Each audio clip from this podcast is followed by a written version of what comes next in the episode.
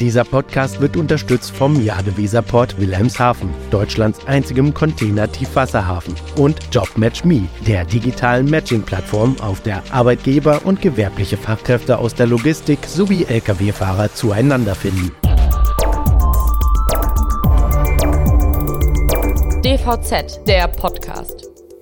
Fast 17% Rückgang im Containerumschlag. Absturz im Performance-Ranking der Weltbank und jüngst die Meldung, dass für 1000 Beschäftigte Kurzarbeit angebrochen ist. Der Hamburger Hafen hat wahrlich schon bessere Zeiten erlebt. Und als seien dies nicht Herausforderung genug, stehen die Häfen nun vor einem großen Umbruch, der voraussichtlich Milliarden kosten wird. Die Hafenverantwortlichen selbst und zunehmend auch die Politik werden nicht müde, die entscheidende Rolle der Umschlagsplätze beim Gelingen der Energiewende zu betonen. All diese Themen bieten genügend Gesprächsstoff für den heutigen DVZ-Podcast. Mein Name ist Lennart Albrecht. Ich bin Redakteur bei der Deutschen Verkehrszeitung. Und um über den Hamburger Hafen im Speziellen, aber auch die nationale Hafenstrategie und andere Themen zu sprechen, habe ich mir Axel Matern, Vorstand von Hafen Hamburg Marketing, eingeladen. Schön, dass du da bist und dir die Zeit für den Austausch nimmst, Axel. Ja, vielen Dank, Lennart. Ja, damit die Hörerinnen und Hörer äh, Bescheid wissen und sich nicht wundern, warum wir uns äh, duzen, äh, vielleicht kurz der Hinweis. Wir haben uns vor einigen Jahren, meines Wissens nach war das 2015, kennengelernt, als ich in eurem Auslandsbüro in Hongkong ein Praktikum gemacht habe.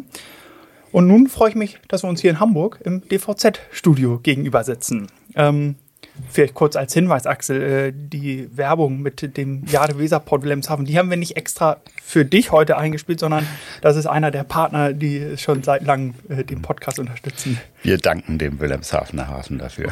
Sehr gut. Gut. Ähm, nun zum Eigentlichen. Ich habe es in der Einleitung angesprochen. Ähm, Im ersten Quartal ist der Warenumschlag stark zurückgegangen. Äh, Im Performance-Ranking ist Hamburg auf Platz 328, leider recht weit hinten. Und jetzt jüngst die Meldung über Kurzarbeit. Ähm, wie viel Spaß macht es dir da aktuell für den Hamburger Hafen zu werben?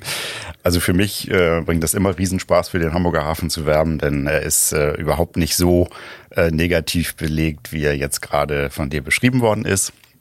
Ähm, was das äh, Ranking angeht, da können wir wahrscheinlich separat nochmal drüber reden, wie das zu bewerten ist. Ansonsten sind wir in guter Gesellschaft. Also alle Häfen am Nordkontinent und an der Welt äh, haben natürlich damit zu kämpfen, dass die insgesamt transportierten Volumina an, an Waren äh, zurückgegangen sind. Und äh, das merken wir alle an allen Ecken und Enden jetzt. Mhm.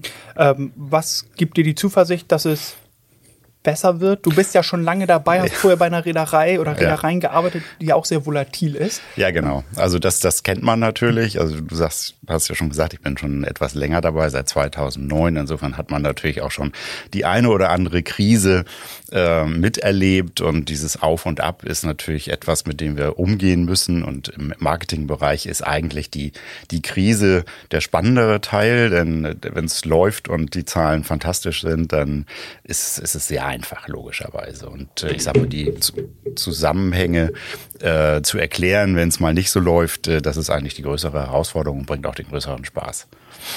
Ja, du bietest da schon viele schöne Anknüpfungspunkte, über die wir in den nächsten Minuten sprechen können. Ähm, vielleicht greife ich mal das Stichwort dieses Performance-Rankings auf. Ähm, wie schätzt ihr das ein? Wie ist das zustande gekommen? Darin geht es ja um verschiedene Leistungsfaktoren, äh, wie, wie, die Effizienz, die Performance eines Hafens bewertet wird. Und mhm. im vergangenen Jahr war Hamburg, glaube ich, so im Mittelfeld 200er, jetzt so um gut 100 Plätze abgerutscht. Äh, Erzähl mal. Ja, muss ich diese ganzen äh, Rankings oder Analysen natürlich immer sehr genau angucken. Äh, wir finden, dass also diese, insbesondere dieses Ranking ziemlich irrelevant ist, weil da einfach nur Häfen äh, nach bestimmten Parametern äh, verglichen werden und das sagt eigentlich gar nichts aus über den den, den, den Stand des Hafens im Gesamtgefüge der Logistik. Und das wird bei diesem speziellen Ranking überhaupt nicht betrachtet. Also was, was hat eigentlich die Verbindung ins Hinterland, die äh, Performance für den Kunden am Ende der Logistikkette wird überhaupt nicht äh, in, ins Kalkül gezogen in diesem Teil. Darum sind wir da immer sehr, sehr skeptisch bei allen diesen Bewertungen, sagen also, mal. Nachrichten abgehakt und genau, äh, genau. weggelegt. Ähm, ja, nun heißt es ja auch häufig, Mensch, der Hamburger Hafen hätte so Nachholbedarf im Thema Automatisierung. Ganz langsam tut sich da, glaube ich, was am CTB wird ein bisschen erweitert. Ähm, Naja. also es, man muss es natürlich ähm, im Gesamtgefüge betrachten, logischerweise, aber ähm, wir haben wie alle Häfen natürlich immer Luft nach oben, logischerweise. Aber ich glaube, der Hamburger Hafen braucht sich gerade an der Stelle bei der Automatisierung, bei der äh, IT-Entwicklung, bei all diesen Dingen überhaupt nicht verstecken im Vergleich mit anderen Häfen. Und wenn wir genauer hingucken, das fehlt ja manchmal, dass man das nur so von aus einer sehr weiten Vogelperspektive betrachtet, dann haben wir in Hamburg extrem viele Beispiele, die be bezeugen, dass also gerade die Innovationskraft des Hamburger Hafens riesig ist.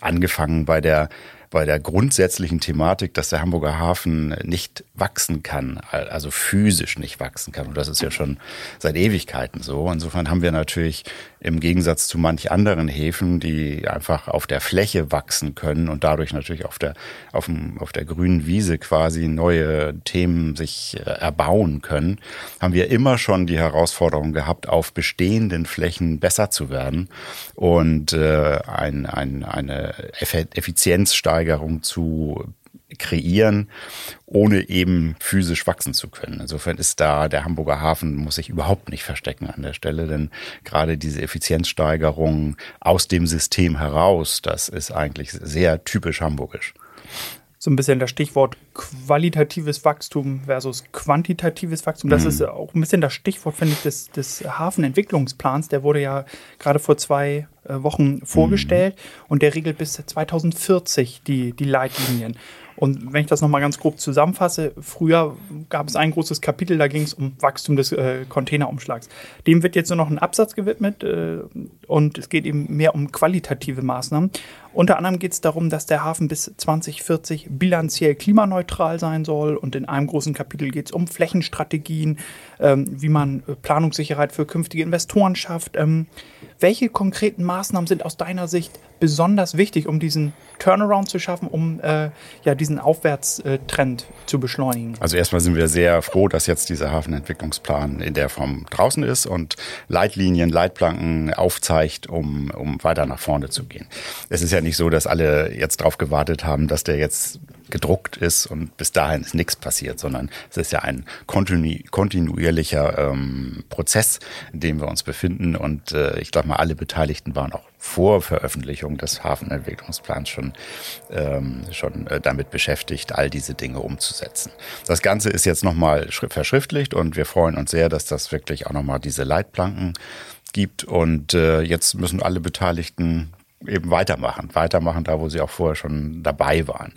Die Zeitenwende ist äh, nicht nur bei der Politik, sondern auch in der Logistik und auch in den Häfen deutlich zu spüren. Gerade diese Energiewende ist natürlich ein gewaltiger, ähm, ja, ich sag mal, durch, durchaus neuer Aspekt, der in der Deutlichkeit jetzt nochmal dazugekommen ist, wie wir es jetzt nicht erwartet hätten. Äh, aber da, auch da ist der Hafen natürlich als großes Logistikcluster äh, sehr innovativ und kann sich sehr schnell auf solche neuen Gegebenheiten umstellen. Schnell im Kopf, äh, die Schwierigkeit ist meistens bei der Infrastruktur, bei der Umsetzung und da hat man natürlich, klar, das dauert, bis das gebaut ist. Schlaues genau. Papier ist schnell geschrieben, genau. aber bis genau. die Bagger äh, genau. äh, alles äh, umgebaut haben. Ja. Stichwort Energiewende ist super. Mhm. Ähm, behalten wir kurz im Kopf. Ähm, vorher nochmal die Frage, was fehlt dir an der Strategie?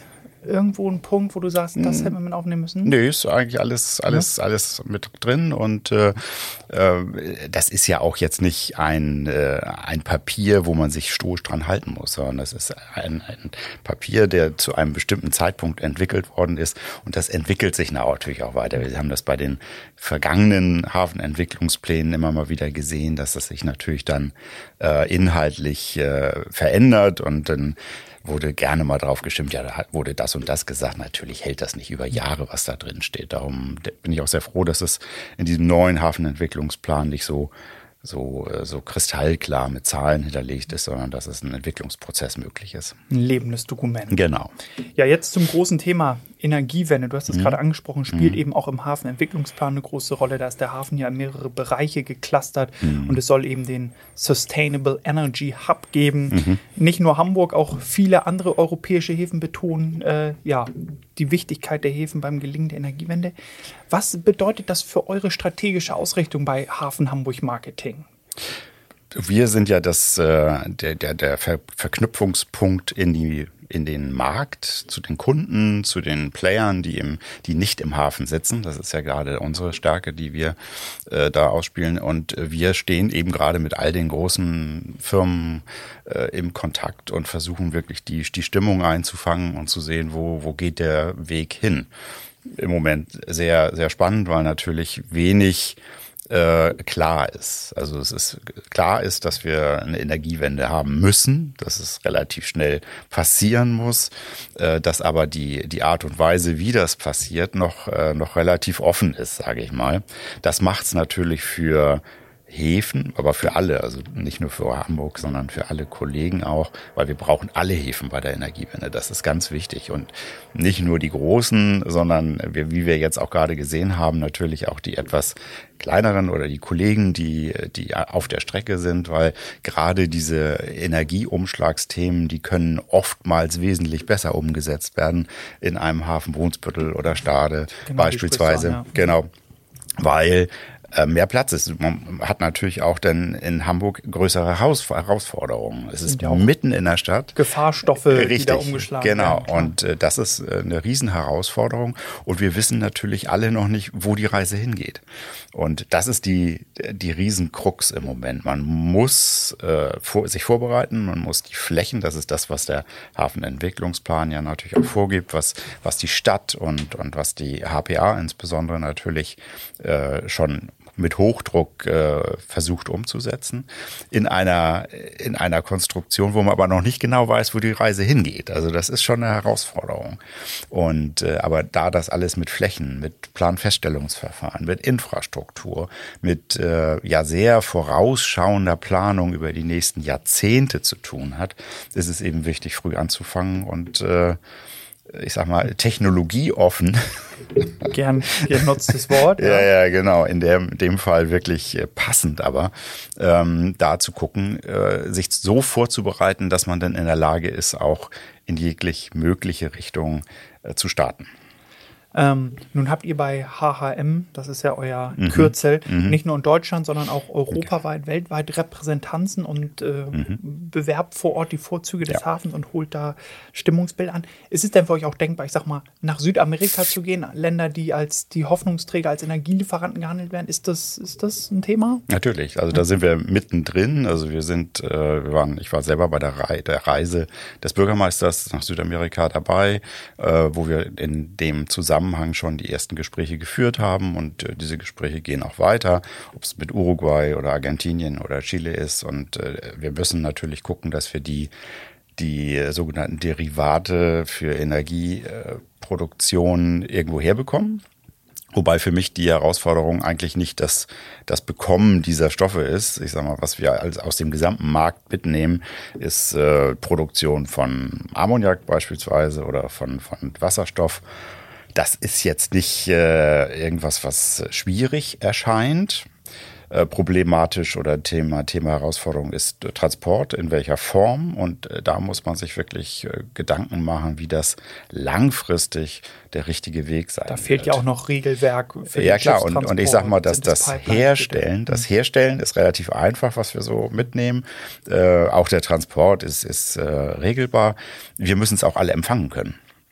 Und da ist die, die große Herausforderung ähm, in den Häfen. Also das ist in allen Häfen. Natürlich muss jeder Hafen muss gucken, was er, was er da realisieren kann.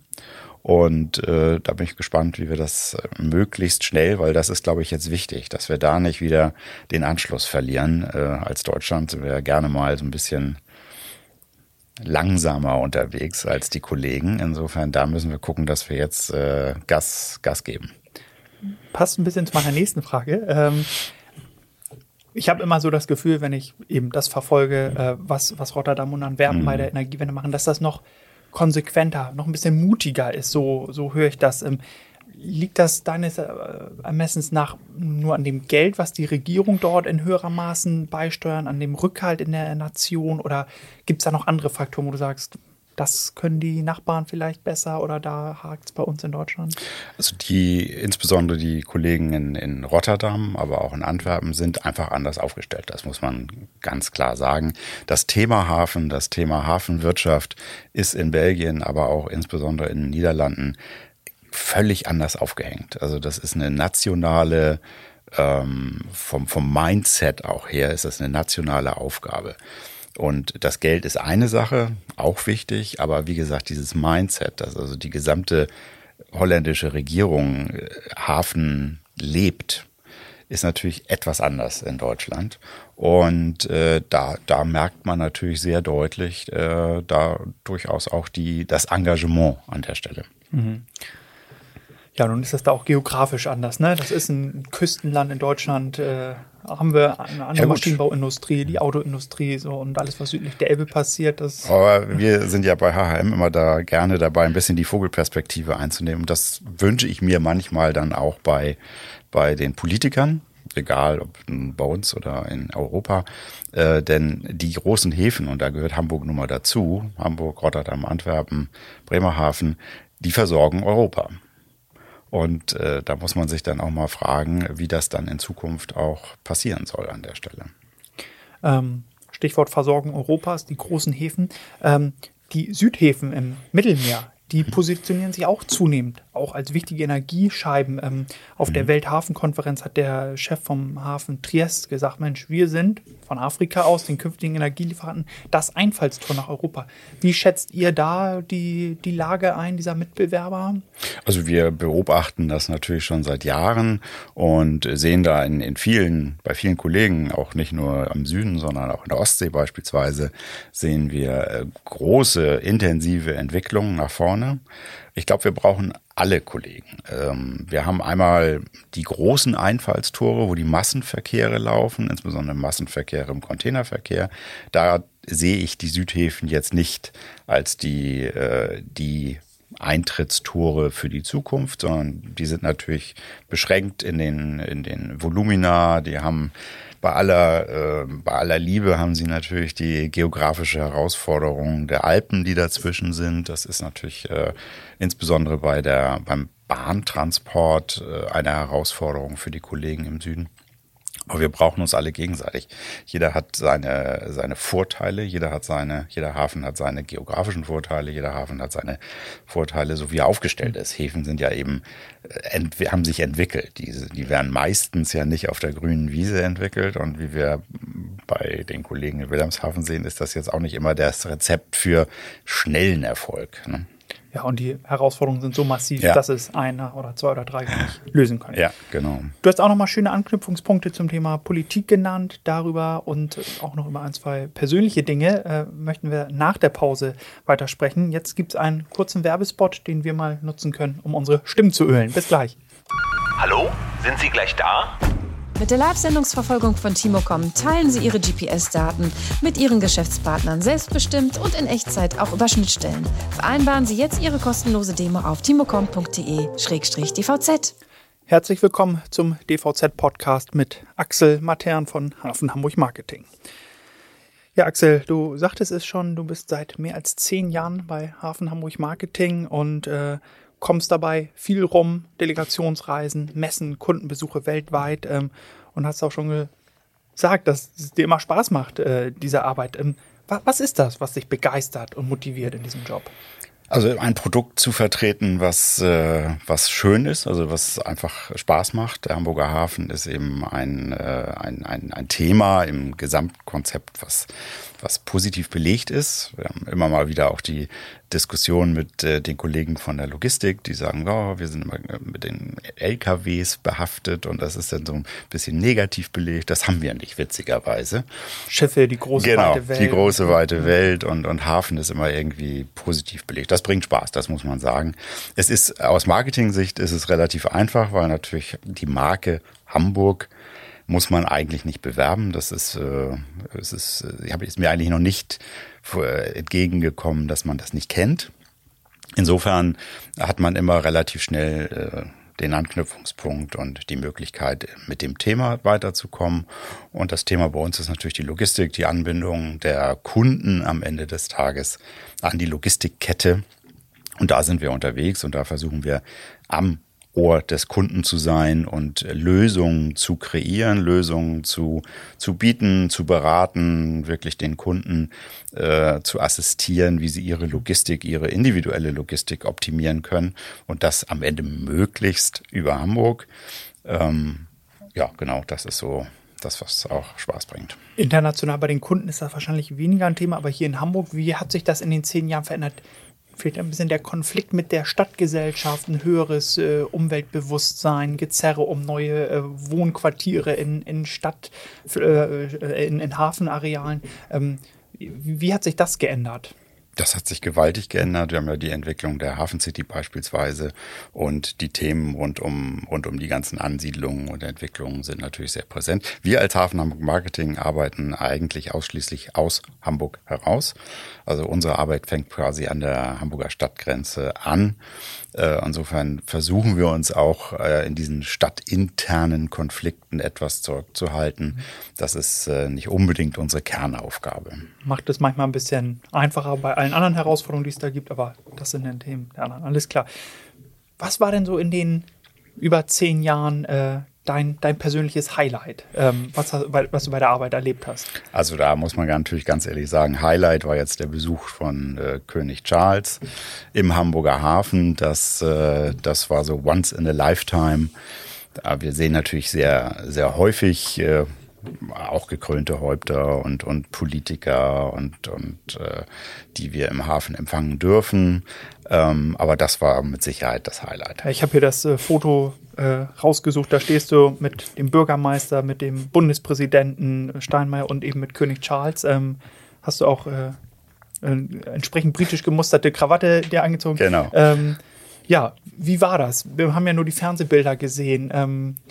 In der ganzen Vorbereitung mit den ganzen Protokollansprüchen. Genau. Äh, wie, wie ist der Herr dann so wirklich im, im, im Live-Umgang? Also der, die Vorbereitung hat jetzt überhaupt nichts zu tun mit dem, mit dem äh, realen Auftritt. Äh, das ist natürlich, die Vorbereitung ist bei vielen Dingen sehr aufwendig. Und das ist natürlich, äh, war die höchst, höchste Stufe der Vorbereitung, die ich je miterlebt habe, weil wir da natürlich mit äh, verschiedensten Protokollabteilungen äh, unterwegs waren. Der Besuch an sich war dann extrem angenehm. Äh, also ein extrem angenehmer Mensch am Ende des Tages. Und wir hatten ja die Gelegenheit, wirklich 45 Minuten mit ihm zu verbringen und intensiv die Energiewende zu diskutieren. Das war ihm ein persönliches Anliegen und das war auch im Vorfeld das, was so spannend war, dass er wirklich das hat man also aus den Gesprächen, die wir mit der Botschaft und mit dem Buckingham Palast im Vorfeld geführt haben, dass es sein Wunsch war, äh, den Hamburger Hafen zu besuchen und auch in der Form. Das war schon sehr, sehr speziell. Es war ganz klar, dass er bestimmte Themen, Nachhaltigkeit und Sustainability und diese äh, Wasserstoffproduktion, wie sich das entwickelt, also auch gerade in dieser frühen, in diesem frühen Stadium, wo wir eigentlich noch gar nichts zeigen können oder im Gegenteil, da steht ein äh, abgeschaltetes Kohlekraftwerk und, und das wollte er sehen, äh, weil genau an der Stelle eben diese Wasserstoffproduktion entstehen wird. Und das war wirklich spannend, weil man mit ihm einen extrem belesenen, hochkompetenten Gesprächspartner hatte, der dazu auch noch sehr sympathisch und, und sehr witzig ist. Ah, schön. Ähm, medial wahrscheinlich genial für Hamburg, für den Hafen. Klar ökonomische Folgen daraus wahrscheinlich überschaubar, dass jetzt dadurch äh, die Firmen hier die Flächen äh, Nein, der, die Aufgabe war klar definiert, auch vom, von, äh, von der Botschaft, äh, dass der Besuch quasi mit den deutschen Müttern oder insbesondere nach, nach England den den äh, die Message reinbringen soll. Wir haben zwar jetzt den Brexit, aber wir haben trotzdem noch Freunde. Und ich glaube, das hat er insbesondere sehr, sehr gelungen umgesetzt und, und die Hamburger aber auch, wenn man, muss man sagen, so die, den Berlin-Besuch und den Hamburg-Besuch etwas äh, äh, vergleicht, dann glaube ich, waren die Hamburger ein, ein Hauch euphorischer. Und das produziert natürlich schöne Bilder und das ist äh, einfach ein angenehmer, angenehmer Besuch, ja. Ja, nochmal zwei große Themenblöcke ähm, zum Ende des Podcasts. Ähm, einmal Stichwort China. wo habe ich denn hier? Da, China, ähm, genau. Das ist ja bekanntermaßen Hamburgs wichtigster Handelspartner, gerade im Containerbereich. Ein Drittel der Boxen kommen aus oder Ja. gehen nach China. Ähm, der Costco-Deal ist jetzt äh, offiziell besiegelt und gleichzeitig äh, die, die, die zusehende Diskussion um ein De-Risking, nicht ein, ein Abkoppeln von China. Da sind sich ja alle Experten einig, dass äh, würde das Ende des Wohlstands in Deutschland äh, bedeuten, aber eben ein, ein De-Risking, eine Minimalisierung der Abhängigkeiten. Ihr wart als HHM oder seid es immer noch auch stark in Asien vertreten mit einer Repräsentanz. Ähm, was bedeutet das für euren künftigen Fokus, dieses De-Risking? Werdet ihr die Aktivitäten in China weiter hochhalten oder eben ein bisschen verlagern? Also wir sind ja intensiv in, in China unterwegs und das wird auch so bleiben. Ähm, ich sag mal, die, die, die Volumina, die äh, haben ja ihre eigene Aussage an der, an der Stelle und insofern ähm, werden wir da nichts zurückfahren an, der, an, an dem Punkt. Ähm, was dazu kommt, das ist interessant, dass also natürlich durch diese, diese ganze Diskussion natürlich der, der Blick auf die Nachbarstaaten verstärkt ist. Ob es nun Vietnam ist oder Malaysia, Indonesien, aber auch Korea und Japan kommen wesentlich mehr in Fokus. Wir haben da immer schon unser Auge äh, drauf gehabt und werden aber jetzt äh, unsere Aktivitäten an der Stelle auch weiter intensivieren, zusätzlich zu dem Engagement, was wir in China haben. Denn China ist für, aus unserer Sicht äh, absolut wichtig, ein, ein Mega-Player im, im Gesamtgefüge der Logistik. Denn es ist weiterhin so, dass das meiste dort produziert wird und, äh, und auch importiert wird aus Europa. Und äh, das ist das, was Hafen und Logistik am Ende des Tages ausmacht. Also wir kümmern uns da nicht um die Politik, da sind andere für eingestellt und äh, müssen das tun. Wir hätten uns an dem, in dem, in der Diskussion um die Costco-Beteiligung einen etwas äh, flotteren äh, Entscheidungsprozess gewünscht. Denn auch die, das Hadern der Bundesregierung äh, bei, bei der Zustimmung zu diesem Deal hat natürlich auch äh, nicht unbedingt einen positiven Effekt äh, auf die Umschlagszahlen aus China gehabt. Das muss man ganz deutlich sagen. Also die, ähm, dieses Hadern bei der Unterschrift hat mehr Schaden verursacht, als dass es positiven Effekt hatte. Ich habe nun auch von Experten gehört, dass sie davon ausgehen, dass Ladung dadurch gesichert wird, aber nicht Ja. unbedingt viel mehr neue Ladung dazukommen. Wovon geht ihr aus? Wir gehen davon aus, dass sobald der, der, die Wirtschaftskraft wieder da ist, sobald sich das wandelt, und das wird es natürlich wieder, ähm, dann äh, werden wir da den positiven Effekt stark spüren. Aber im Moment sind wir noch in der, in der ich sag mal, Rezession und äh, da äh, sind wir alle, alle an der Stelle froh, wenn, äh, wenn das, was läuft, auch läuft. Also das ist im Moment die Situation, in der wir sind. Aber wir hoffen, dass eine schnelle Erholung kommen wird. Holen wir den Fokus nochmal aus China zurück äh, nach Deutschland. Ähm, heute ist ja in Berlin eine Update-Konferenz zur nationalen Hafenstrategie. Was erwartet ihr von der Veranstaltung? Also ich erwarte ein, ein, ein ganz klares Bekenntnis der Bundesregierung äh, zu den äh, Seehäfen. Und zwar nicht nur zu den Containerseehäfen, sondern zu allen Seehäfen. Und äh, das Bekenntnis sollte dann auch an der Stelle äh, finanziell sich ganz klar ausdrücken. Denn das, was momentan von Seiten des Bundes an die Seehäfen ähm, gegeben wird oder unterstützt wird im, im Ausgleichsverfahren, das ist ehrlich gesagt lächerlich. Der Hafenlastenausgleich, Richtig, das ist 38 Millionen Euro Absolut absurd. Das ist absurd, wenn man die Bedeutung, und das haben wir ja nun wirklich, äh, wir wussten das immer schon, aber das haben ja nun wirklich fast jeder hat es jetzt mitgekriegt, wie wichtig die Häfen für die Versorgung des Landes, für die Versorgung Europas, für die Energieversorgung, für, für die, ähm, ja, um das Land am Laufen zu halten, wie wichtig die Häfen sind. Und dann die Kosten nur auf die Bundesländer oder auf die Hafenverwaltungen zu zu legen, ist, äh, ich sag mal, etwas, eine etwas ko- komische Schräglage. Da haben sich ja die Nordländer ein bisschen positioniert und gesagt, das Zehnfache mindestens, also statt äh, 38, 380 Millionen.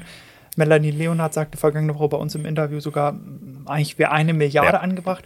Ja. Was schätzt du da als realistisch ein? Das, da, was realistisch, das weiß ich überhaupt nicht. Ich bin da bei Frau Leonhardt, also eigentlich wesentlich mehr. Also die 400 ähm, Millionen finde ich eher als sehr zurückhaltende Forderung.